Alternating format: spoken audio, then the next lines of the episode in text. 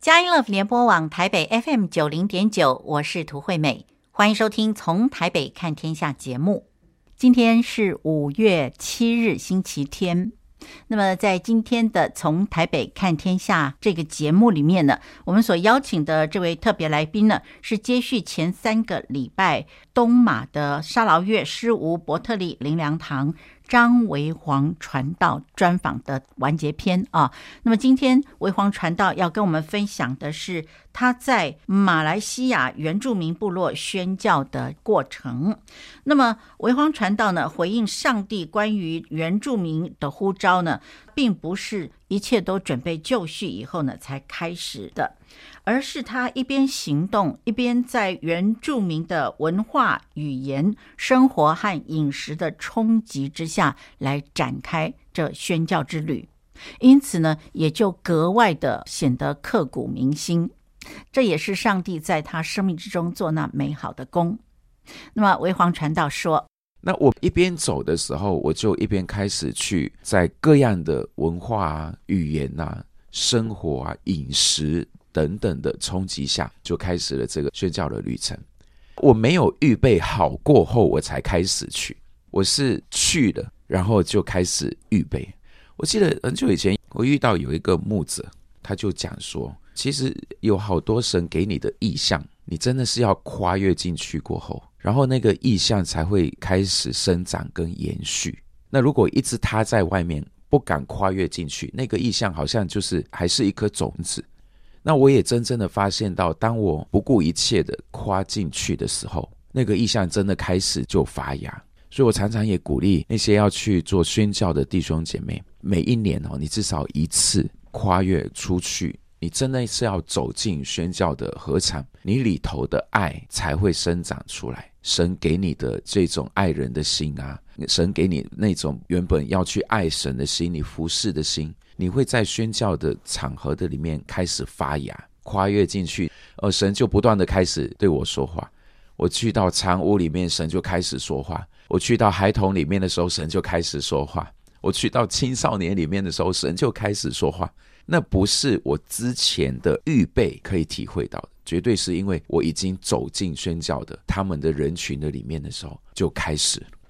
嗯。我可能分享一下我 第一次去长屋吧。是 我第一次去长屋的时候，我虽然有在城市服侍原住民，但是我很少机会有去到长屋。那大概是二零零八零九年的时候，我第一次去长屋，呃，大概是二零一三年一四年，我是第一次去长屋住。那之前有到长屋去做宣教，但是没有住在里面。那去走走、去探访，跟住在里面其实是完全两回事。是。那去到长屋里面去探访啊、走走啊，其实就到那里走一走、看一看，诶，他们的房子长得怎么样？然后可能那时候是他们的什么节日，在那里吃一些他们的食物，或者是可能有时候只是去那里崇拜、带一个聚会，然后大家出来，嗯，你还没有真正的走进他们的生活。那我二零一四年的时候，呃，前不久我提到我在前一个教会辞职了，我跟牧师讲说我要回去沙劳越事务一年，然后看看神怎么带领我。如果神有带领，我就知道就要往前走；如果神没带领的话，我就跟神讲说我就再回吉隆坡好了。那就在那一年，我开始真正的就是花很多的时间在内陆住在长屋的里面。第一次去这种的宣教的时候，就是我一个星期多，然后要去不同的长屋住在里面。然后我记得我到第一间长屋的时候，大家讲说我们要去洗澡了，然后就是东西放好，然后要去洗澡。其实那时候讲的洗澡，他是讲说去河边玩水，在他们讲的术语里面，呃，我们一起去河边玩水吧，那里就叫做 Mandi Sungai。Sunai 就是我们去河边玩水，他们的玩水就是洗澡了。所以我们到河边的时候，我就看到他们提大包小包的，然后洗刷的啊、刷牙的啊、沐浴露啊都带去。而我下去的时候，我只带了一条毛巾，就这样下去。到了河边的时候，看见这些牧者啊，他们都衣服脱了，都跳下去了，然后就开始在河里面拿沐浴露，然后洗发水开始洗。我就讲说他们在干嘛？因为那个河水其实不大干净，就是比较有一些沙，这个污浊一点的。我想说，他们在这里洗澡跟没洗也没两样。如果我下去洗，不是更肮脏吗？他们就在一直叫我 Pastor Johnny，Pastor Johnny。他讲说下水吧，下水吧。哦，我就想说，那那去玩水啊，那我就玩水，然后就看他们也刷牙等等。然后过后发现到他们起来在岸边就开始换衣服，换什么衣服？因为我们晚上有聚会，所以他们已经开始把整齐的衣服换上去，就在岸边换。我就眼睛睁着，糟糕，他们在干嘛？他们换好衣服是不是要直接去聚会了？我什么都没带，然后就在河边的里面，然后就开始问他们：“哎，你们是不是洗好澡就要去聚会了？”他讲说：“是啊，我们现在就在洗澡啊。”他讲说：“你什么东西都没带吗？”我讲说：“什么东西都没带啊，我以为只是来玩水啊。”他讲说：“没有没有，我们就在这里洗澡，换好衣服，我们就要去吃个饭，然后就开始聚会了。”我马上起来，然后全身都湿的，然后要上去到房子里面拿衣服啊什么啊，其实都很不方便。然后那一间长屋就没有卫生厕所，就没有地方换衣服，然后我得在一个非常肮脏的地方，那就是第一次，就在那个地方就要换衣服。你知道那个衣服如果掉到地板上的话，那大概就是要丢掉了。哇，这么脏！对，就是要丢掉。所以我非常小心翼翼的换好衣服，我就学到一个功课。以后去到长屋的时候，我们就是要预备好要怎么洗澡。然后光是洗澡这件事情，就让我有很多的生活文化上的冲击。那当然，我心里面就是跟神讲说，这就好像是一个经历了。神，你带领我，如果我不能够融入他们的生活的话，我怎么样在他们的当中？跟他们一起分享，然后传道。嗯，如果我不能够接受他们生活的文化，我要怎么样的生活在他们的当中？那另外一个也是洗澡的，那就是我们到另外一间长屋的时候，我们住的那一间长屋洗澡的地方是在他们的客厅中间。这件事情真的是让我到今天我都忘不了，我真的是忘不了。他们客厅旁边就是洗澡的。然后才到他们的厨房，然后呢，他们的洗澡的地方呢是公开式，就是没有任何拉起来围起来的。然后呢，大家就在那里洗澡。然后女生他们会围一个叫做纱绒的东西围起来，是围在自己的身上。然后所有的换衣服、洗澡，他们都有一个像毛巾这样子，但是它整身可以围起来。但是男生就没有啊，男生可能他们就剩下底裤坐在那里，然后就洗澡。然后我一直心里面想说，我是传道诶，我是传道诶，我怎么可能就这样子坐在那里，然后洗澡？然后想象一下，你洗澡的地方前面就坐着他们的家人，就这样子看着你在那里洗澡。我想说，这样像话吗？这个传道人。然后因为在山上很冷，他们的水也是从山水引到他们的家里面，非常的冷。然后那时候已经是晚上八点了。那个家人呢，就一直要传道要洗澡咯，传道洗澡吧，洗澡吧，很冷哦。我就跟他讲说，好好好，我等一下，我等一下。我心想说，我等一下他们都睡了，我才洗。总之不能就坐在我前面，然后看着我洗，然后就没有任何遮的东西。嗯嗯呃，我就想等一下，等一下，然后聚会结束十点了，他讲传道，你还没有洗澡吗？快点洗了，很冷哦，很冷哦。我心里面就想说，不能，不能，不能。我想说，今天晚上我大概宁可就不洗了，然后明天再想办法这样子。真的，我那天晚上就没有洗澡。在那一个部落里面，其实当然我们可以去邻居呀、或者是找其他的地方去洗澡。呃，但是我那天晚上就没有洗澡。我要说的是，其实在我去这个宣教的路里面，其实文化跟生活的冲击，很常会让我觉得我是不是要继续前进。像语言其实是一个，然后生活的方式也是一个。呃，待会我们谈谈饮食，生活的方式就是非常冲击我。然后睡在客厅里面，找一个地方你可以躺下的就躺下。有时候有很多虫啊，有时候没有电、没有水，非常炎热啊等等，这些的事情都会让宣教士想说要不要继续前进。但是我去了好多好多次，那当然心里面也有很多很多的嘀咕，也有很多很多想逃走的时候。但是每一次，神都如此让我经历他对这些原住民的爱。神几乎不断地告诉我，神怎么样爱我，神也照样的爱他们。他们在这个的地方非常不容易，他们在这个地方很少能够有这些牧者啊、传道人来进来。我有一次去到一个长屋的时候，有一个五六十岁的长者跑出来，看见我们当中有一些的原住民的牧者，他就抱着他们，几乎要哭了。他讲说：“牧师，牧师，呃，上一次你们来啊，是二十年前了。哇，就是说那间长屋有二十年没有牧师来。”所以这一次去短宣到那里的时候，他就走出来，他讲说：“你知道吗？上一次你们来的时候，有牧师来的时候，我还是一个青年人呢，三四十岁的小伙子。今天你们来，你看我已经六七十岁了。”他就说：“二十几年没有牧者来。”我心里面听了，虽然有就是哇，我们终于来了，但是就有很多的心酸在里面。我们每一个星期主日，我们还在想说：“呃，这个主日，呃，我有一点懒惰，我不想去教会。”呃下雨了，我不想去教会。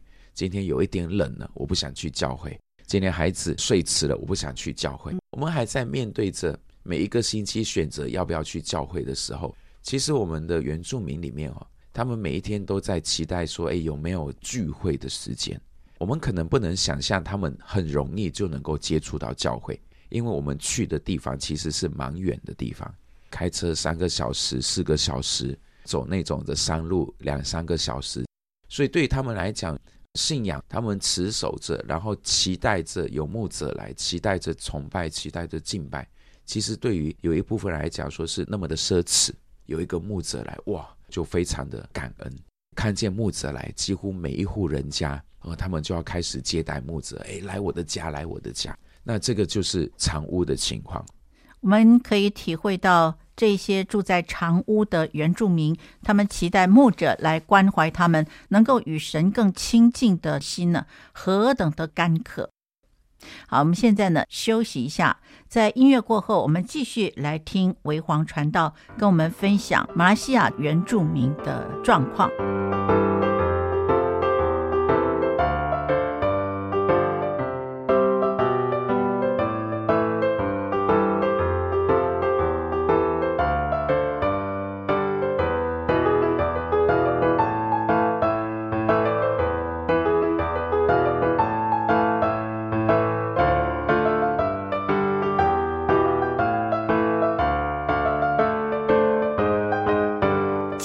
联播网台北 FM 九零点九，您现在所收听的节目是从台北看天下，我是涂惠美。那么在我们中间呃接受专访的张维煌传道呢，刚才跟我们谈到了长屋的情形。那么维煌传道接着说，可能也跟大家提一提长屋的架构。为什么叫做长屋？你想象一下，就是一个房子里面住了二十户人家，那就是。可能市区我们叫做排屋，就是一排下去看到第一户、第二户、第三户、第四户、第五户、第六户。但是那个的长屋呢，平均大概都有十二到二十户。那上个星期我我来台湾之前，刚刚去了一户，啊，大概有五十五户。就是那一户呢，你到那里的时候，它就有五十五户人住在那间长屋里面。那你上到长屋的时候，你会看到一个很长很宽的走廊。那个叫做炉外，那个长走廊呢，是连接着每一户人家，大家可以一起玩乐、休息、休闲啊，或者是整个长屋开会的时候，他们会在那里。丰收节的时候，他们就会一起在那里玩。然后这个长长的走廊过后，才会是一户一户的门。所以从第一户到第五十五户。想象一下，非常非常的长哦。每一户进去的时候，里面往后延伸，就也是无止境的呃往后延伸。他们要扩张他们的房子的话，他们可以在后面继续往后盖，往后盖，往后盖。对，就是就是这样。所以长屋像这次 COVID 呃新冠肺炎的时间，其实非常不容易。那长屋的架构让整个长屋的人没有办法自我隔离，所以因为他们都生活在一起。那长屋呢？大概就是你家就是我家，那我家也是你的家，就是大家都生活在一起，那就没有办法做到那种真正的隔离，就是每一家每一户的那种隔离。所以长屋是一个非常非常特别的沙捞越的原住民的一个住户的一个地方。如果大家有机会的话，我们可以到沙捞越啊，到事务来找我，我们可以带你到长屋去走一走，这样子。好像宣教的团队曾经去过长屋，是吧？对对对，就台北林良堂就有好几次到我们那里，那我们的牧长宣植处牧长呢，叶牧师、韩光牧师，然后荣生牧师等等，他们也到过长屋，他们也住在那里。那神学院的巴拿巴宣教团队呢，他们也到过，然后我们都会带他们去长屋去体验，不是真正的做宣教，那只是体验他们在里面生活这样子。是。真的不容易哦。那在长屋里面住的时候，他们要上洗手间，也是要跑到河边呐、啊，什么地方去，是吧？哦，长屋里面每一家每一户，他们有自己的厕所，但是那个厕所不大叫做卫生厕所。那个厕所有一些非常简陋，当然有一些也盖得非常好。那就要看你去的长屋是是什么样的。所以我刚才讲说，我带他们这个短宣队去，比较尝试体验的。体验的，当然我们就会知道那里就已经是非常好。那如果我带一队是去真正做宣教的，那我们就很难预估当地是怎么样的一个状况。那宣教到那里，就是你遇到什么你就待在那里，你到哪一家落脚，你就走进他们的家，他们给你吃什么你就吃什么，他们给你睡哪里你就睡哪里。那那种我我把它叫做真正的进去宣教，有一些只是体验。那对于长屋的居民来讲，当然他们就到处都可以方便了，对，到处都可以方便。是是，这真的是不可思议哦。那在长屋这种环境里面，怎么吃呢？长屋因为离城市蛮远的，当然城市周围都有长屋，比较靠近市区的，他们就比较方便，可以市区买呀，或者是什么。那比较偏远的，那他们大概就会靠着呃他们自己种的。或者是他们就在山上采野菜，那还是靠着一些打猎、捕鱼啊等等为生。那我有一次去一个长屋，那离开市中心，离开十五市中心，我们要坐一艘比较大的船，大概坐两个小时，然后到一个长屋，我们就落脚在那个长屋。然后在那个长屋，我们还要开他们的小船往下游去开，还要开个一个小时。到下游的旁边呢，就是看到有长屋，或者是我们已经认领的长屋，我们就会停下来，然后去聚会，聚会两个小时再出来，然后再开船，再停，再聚会。那一天可能要去三四个藏屋聚会，然后傍晚的时候再开回来。那我们就到哪里的时候，那里的人就会接待我们。那他们给我们吃什么，我们就吃什么。而且我有一次到不同的，就是去这个地方，然后要晚餐了。我想说晚餐呢？哦，你们要吃晚餐了哈。然后他们就突然间走出客厅，然后拿起这个渔网，然后就往河边走。我想说你现在要干嘛？哦，他还讲说要去捕一点虾。那这个晚餐要预备晚餐，就是说他们还没有预备。我就想说哈，还没有预备哦。那我自己心想的，他们就在河边这样捞一捞。就捞了一个巴掌大的网，然后里面就装满了这个新鲜的河虾，然后就拿回来，就简单的炒一炒，然后就到屋子后面去采一些野菜回来，就是这样子。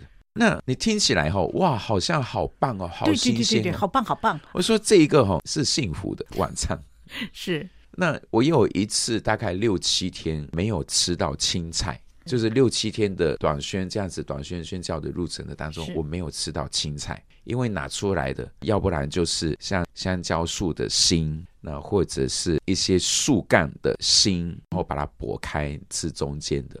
那我们那里也有一种叫做棕榈树，开花的时候它的心就是剥开里面。然后呢，有一些野菜是很苦的，有一些野菜也是甜甜，但是也是带苦的。那基本上很多野菜都苦的。那有一次就一直吃这些的东西，我就觉得就想说叶绿素都没看到。然后有一天的时候，又到最后两天的时候，有一天煮出来的粥，我终于看到绿色的。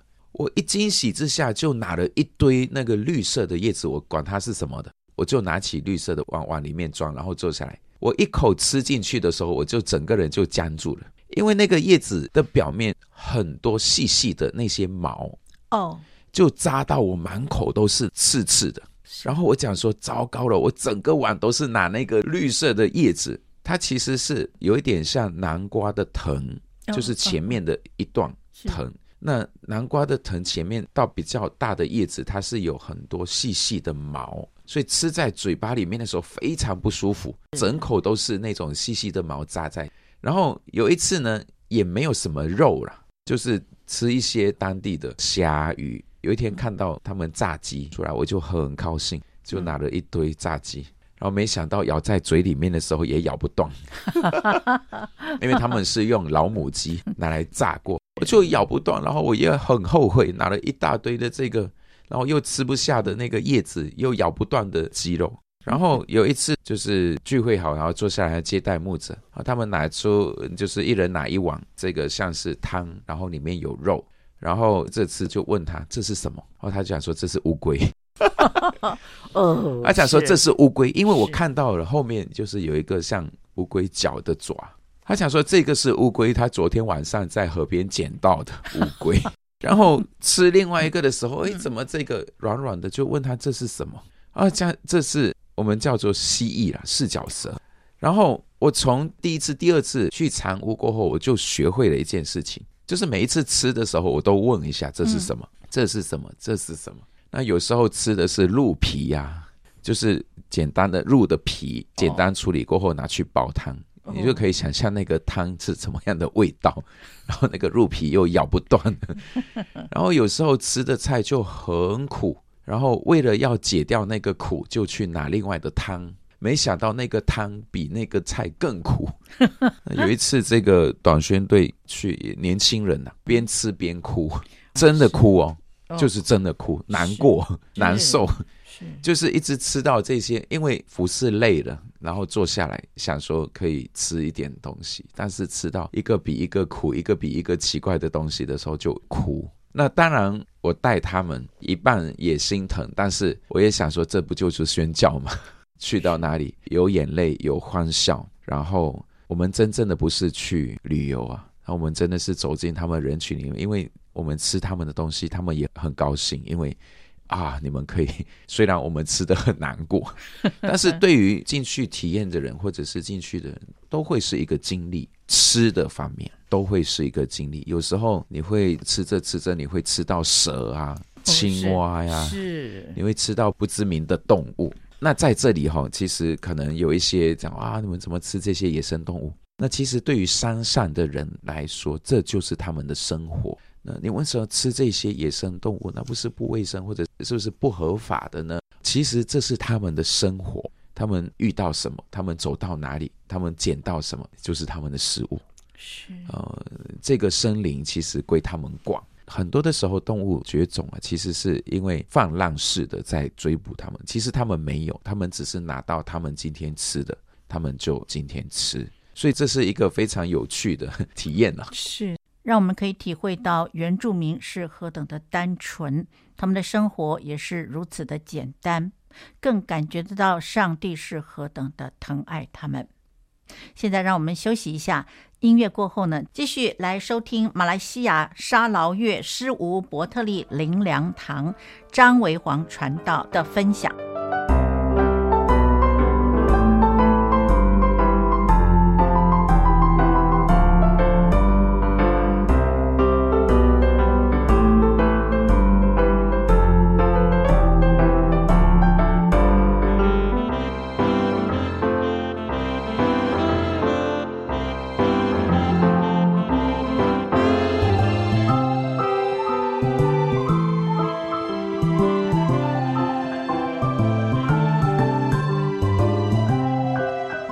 Love 联播网台北 FM 九零点九，您现在所收听的节目是从台北看天下，我是涂惠美。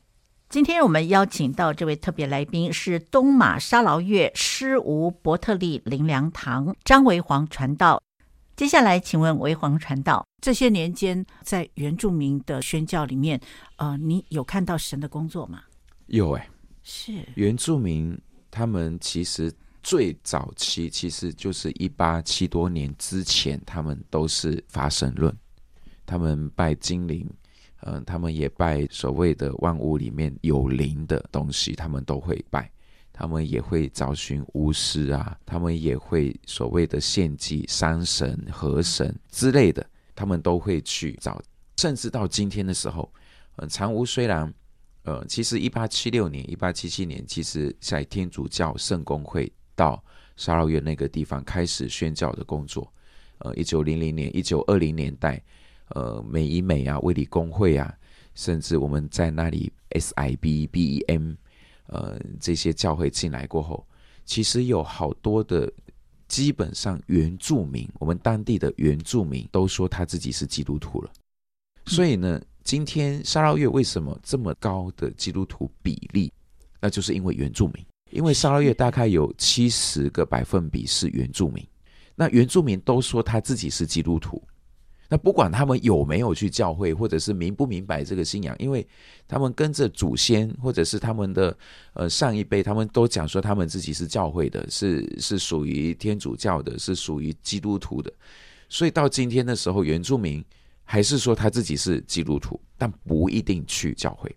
我想听众们也围着我们原住民来祷告，因为在沙捞越的七十个百分比的这些原住民里面呢。嗯，他们说自己是基督徒，那其实原住民的人数里面不到百分之八有去教会，那百分之八有去教会的人，真正的知道自己在干嘛的，可能也不会所有嘛。所以我们在嗯今天的日子当中，其实有好多华人教会啊，甚至是从台湾的，特别是长老教会，呃，一直有一个像。嗯，东南亚去寻根的这种宣教的旅程，我们心里面也非常的安慰，因为有好多人在帮忙沙捞越这个地方。那我们在当中去服侍他们，相对之下，因为他们有拜这种的灵，然后其实就是说，他们对这种灵的依靠非常的强，非常的渴望。那他们非常的敞开，然后呢，他们也非常的相信灵的这些的事情，只是相信的对还是不对。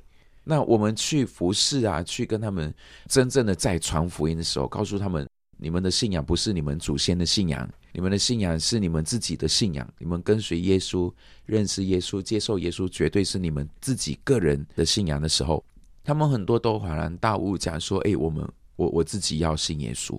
那有一次在一个校园服侍原住民的时候，我们简简单单的，嗯，演了一出戏《耶稣上十字架》的戏戏剧。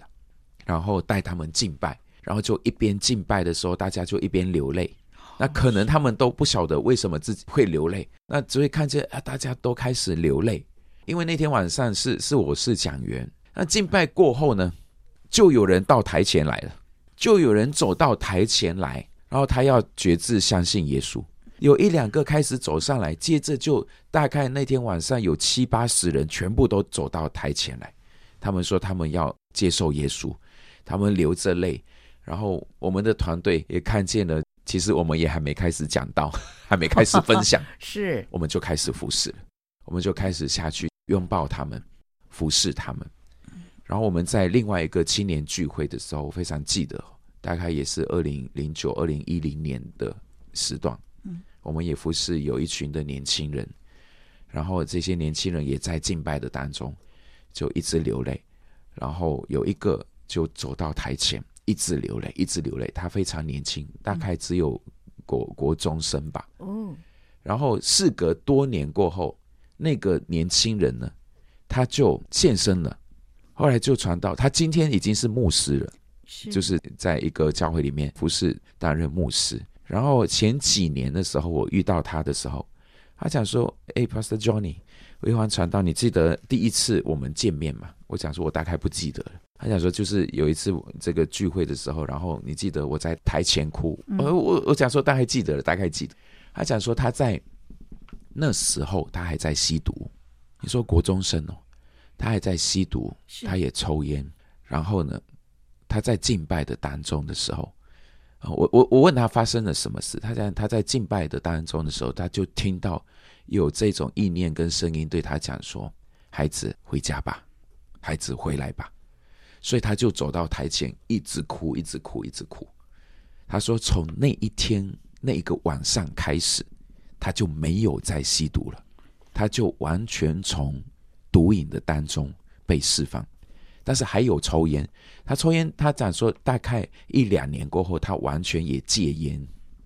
然后因为他在，然后高中毕业过后，他就他就是从从那天就是开始在教会里面。”嗯，很热情的参与服饰，参与敬拜团的服饰。嗯，然后过后他就献身，然后成为一个传道人。嗯，那我我心里面其实，嗯，我不知道这些事情发生。呃，常常神我在很低谷的时候，神就神就这样子的安慰我，因为我根本不晓得什么时候撒种，谁在收割。然后今天我突然间看到这些的果子的时候，那虽然不是我叫他呃这个献身，但是看见他们的生命改变的时候，你知道我心里面就有非常非常大的安慰，因为因为我知道，诶，我在这里我服侍的。嗯，我我可能以前是只是那个浇花的，可能只是那个拔草的，可能只是嗯撒种的。但是我今天看到很多果子的时候，我我心里面非常安慰，不是说这个果子是属于我的，嗯嗯嗯，而是看见他们不一样的时候，我就我就非常非常多的安慰在在他们里面，是，甚至在。这个长屋里面也一样，我们去一间一间探访，嗯嗯、呃，问他们有没有身体病痛的，来来祷告，他们都会来祷告。嗯、他们讲脚痛啊，嗯，头痛啊，晚上睡不着啊，嗯，那就是因为他们常常去找这些灵，所以他们常常就会睡不着。他们常常都会梦见有很多不好的事情被追杀，嗯、然后甚至有很多坏的灵要找他们，所以在长屋里面。如果还没有信主哈，他们也会到处去找巫师，给他们挂那些记号啊，挂那些瓶子啊，挂那些小小的东西。然后我问他们挂了为什么，他们讲说挂了就是外面的坏的灵不会进来，所有的窗口的地方都挂了。他们讲说坏的灵不会进来。然后我就我就讲说，耶稣才是你的平安啊！嗯，你这样信了耶稣，我们根本就不怕其他的什么灵，他们都都不得在这个地方，所以就问他们，然后就把他们的东西，就是得到他们的同意过后，就为他们拆除，然后为他们祷告，是啊，晚上睡得好。然后有一个拿着拐杖来，哎呀，我就想这个就为他来祷告。然后就告诉他讲说，不要再用拐杖了，就正常的走路好不好？嗯。然后他讲说，就为我祷告，所以他就把拐杖放下去，然后坐着祷告。祷告过后，我们就请他站起来。那请他站起来的时候，他他意识下就伸手去拿拐杖，要要帮助他拿起来。是。然后我们就很顽皮的就过去把他的拐杖给踢走，不让他拿。是。我就讲说，奉耶稣的名起来行走，就站起来。然后就去扶他起来，嗯，然后把他扶起来过后，他还是怕怕的，就是讲说不敢走，就因为拐杖习惯了依靠拐杖，是，然后不敢走，就发抖的。我讲说就走啊，就走啊，嗯，然后他就开始走了，然后开始放手了，是，他就在长屋那个很，我就想说很长的那个走廊的地方，一直来回，他他大概走了十几二十圈呢，哇，整个的脸都红了，汗都流出来，嗯。他一边走一边就欢喜的笑，说：“我可以走路了，我可以走路了，是，我可以走路了。”嗯哼。然后第二天去找他的时候，嗯，然后他他已经去去田里面工作了，是。然后回来过后问他要不要信耶稣。我在第一天为他祷告过后没有问他，第二天他工作回来过后，嗯，我就问他你要不要信耶稣？他说要信，他连他的太太也一起带来。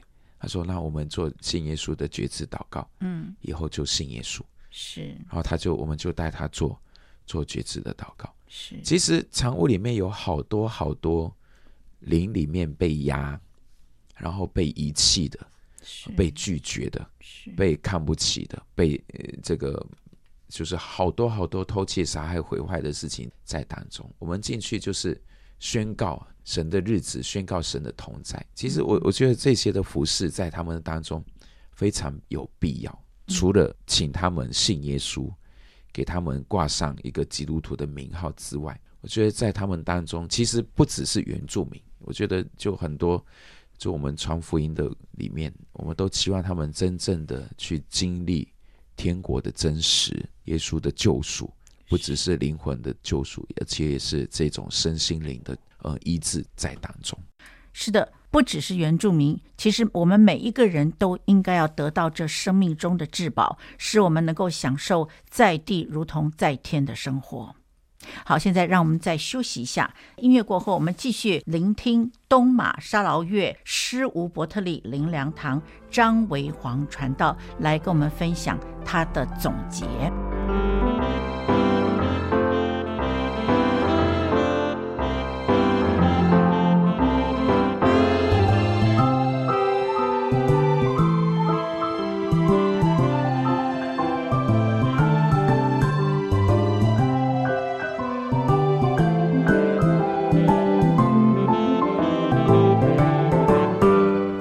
联播网台北 FM 九零点九，您现在所收听的节目是从台北看天下，我是涂惠美。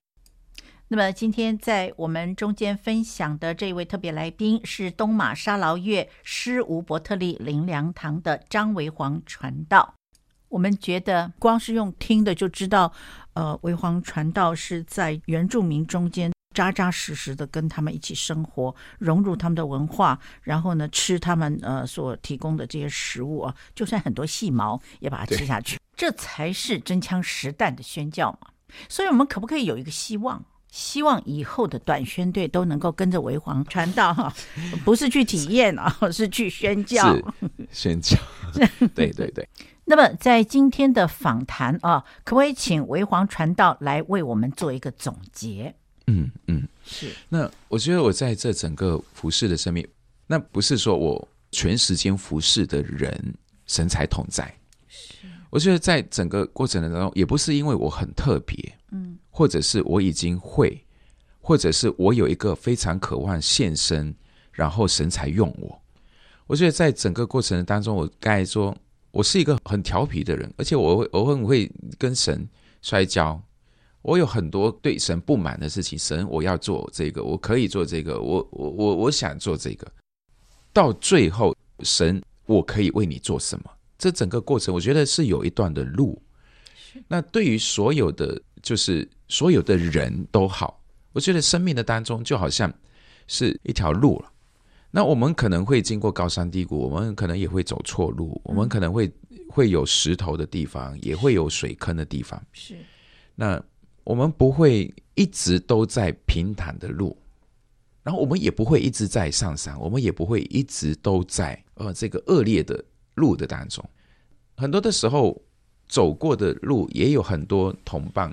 那这些同伴，可能他只陪你走这一小段的路，他就离开。可能下一段的路又有另外一个同伴在陪着你。但是这些哦，都让我不断的去记得，诶，神永远都在。那即使我走偏了，那神也在，因为神在帮助我不断的回转对齐。只要是看到诶，神不在前面的时候，神其实都在呼唤我，诶，回来对齐。因为神是祝福人的神，神是要与我们同在的神。那我觉得，在这个幕后时代的环境的当中，那特别是基督徒起来，人人皆祭司，那不只是被全时间呼召的人才会被神用。这些神迹奇事，这些看起来很不可思议的事情，它不会只发生在我的身上，它不会只发生在基甸啊、大卫啊。或者是这些使徒的身上，我觉得神呃在找寻可以用的，愿意为神而做的，而而神就神就与他同在。那不管你现在在哪里哦，不管你现在在什么职场，不管你现在在高阶，或者是你觉得你在一个呃这个非常卑微的环境，或者是你在一个非常卑微的职场啊，做什么工都好，那神都在。呼召神都在用你，神神都可以与你同在，不只是在你在教会里面有有很多服侍的，然后你才经历到。那其实，在圣经里面哦，这些神用的人都是不起眼的，而且最重要的关键就是他们愿意被神用。那我觉得我生命的当中好像就是有一个傻傻的 神，你你在哪里？我我只求一件事情，就是你要你一定要跟我同在。你一定要跟我同在，不管是回去沙捞越也好，不管在台北也好，不管是以后有机会去日本也好，然后就是神神要同在。今天你在职场，你在存时间，或者你在一个非常不容易的环境的当中，哎，抓住这位神，因为他才是所有祝福的源头。他知道你要去哪里，他知道你的生命怎么来，他知道你的生命要去哪里。我觉得这个很重要，就是你抓住对的，你就会往对的地方去；你抓住不确定的，你就在不确定里面动摇。所以你抓住确定的，你一定都在对的嗯方向去。我相信神不只要祝福我，今天所有听见这些看起来非常不可思议的事情，只要你愿意，只要你愿意经历它，只要你愿意呼唤，只要你愿意接受，只要你愿意让神用，我也祷告，我也祝福你，神要加倍的坐在你的身上。阿门。非常非常感谢马来西亚基督教沙劳越诗吴伯特利灵粮堂张维煌传道今天来接受我们的访问啊，真的是让人非常的感动。我们真的是要感谢神，让传道来跟我们介绍这位又真又活的神，而且是一直都与我们同在，要祝福我们的神。是，真的是。谢谢传道，你今天来把神再一次摆在我们的心里面。感谢主，让我们大家都知道，我们人人都是祭司，要认认真真的来面对我们自己的生命，也要认真的面对神跟我们的关系。是。传道，我们非常感谢你今天接受我们的访问，谢谢您，也谢谢呃嘉音电台呃愿意这样子的给我机会。啊、呃，谢谢大家，谢谢。对，真的非常感谢维煌传道哦。我们知道，呃，再过两三天，两三天对，就要回去了，回到马来西亚去，也带着我们从台北看天下的满满的祝福，呃，希望传道回到原住民中间呢，呃，就好像母鸟啊，它口里面都是丰富的食物，然后呢，传递给这个原住民的宝宝啊，一只一只小鸟都能够饱足。对，我们也知道说维皇传道哈。你的作为就是我们的榜样啊！